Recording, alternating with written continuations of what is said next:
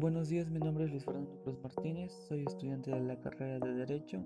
Actualmente estoy cursando la materia de Teoría del Estado. Lo que pretendo en este podcast es dar a conocer acerca del concepto de Estado moderno y principalmente acerca de los pensamientos de Maquiavelo, Bodino y Film. Bueno, acerca del concepto del Estado moderno nos dice que el Estado moderno es la relación social en el que el Estado posee identidad, organización, estructura y es formal, en el que se reconocen los derechos naturales.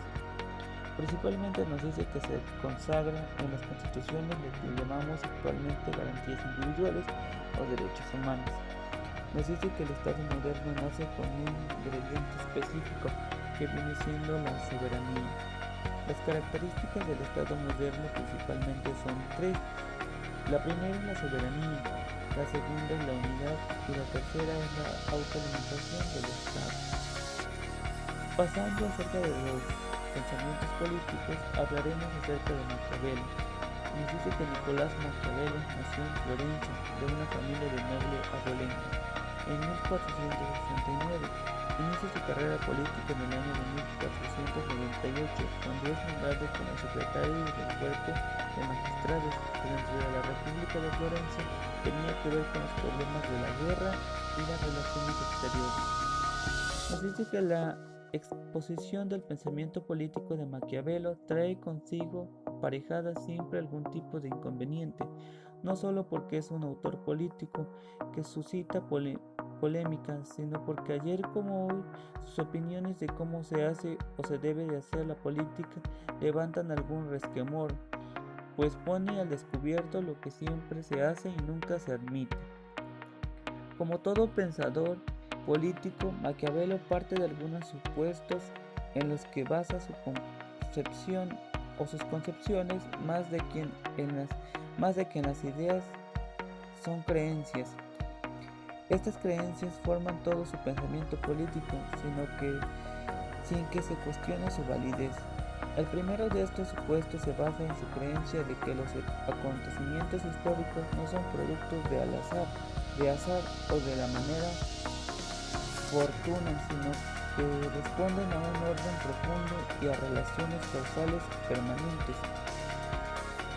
Posteriormente nos vamos al pensamiento político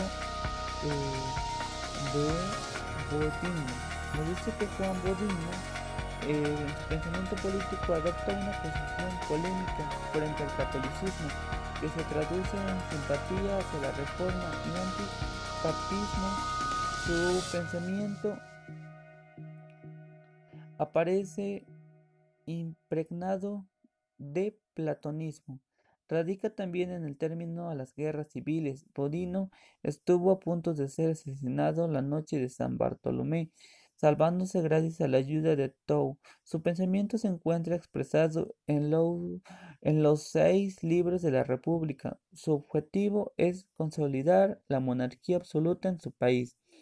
Para lograrlo elaborará una doctrina, elabora una doctrina sobre la soberanía esta es la definida como un poder supremo sobre ciudadanos y súbditos no sometidos a la ley y a la vez es la soberanía la facultad de crear y derogar leyes con potestad suprema.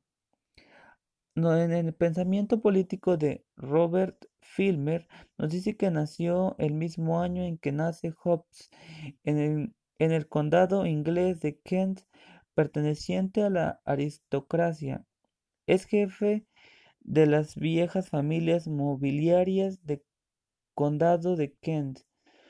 Sus diversos escritos tienen siempre un carácter muy restringido y local.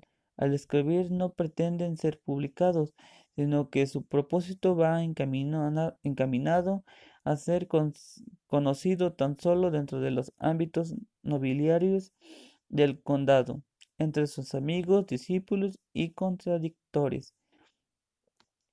Estima que el origen de la autoridad está en el pacto que se da entre las diversas familias que componen las élites de una sociedad, quienes se ponen de acuerdo en una persona o institución para, que se ejerza la autoridad y gobierne. El pensamiento político de Filmer alcanza a tener difusión general cuando se publica su obra El Patriarca, en 1680, casi 30 años después de su muerte.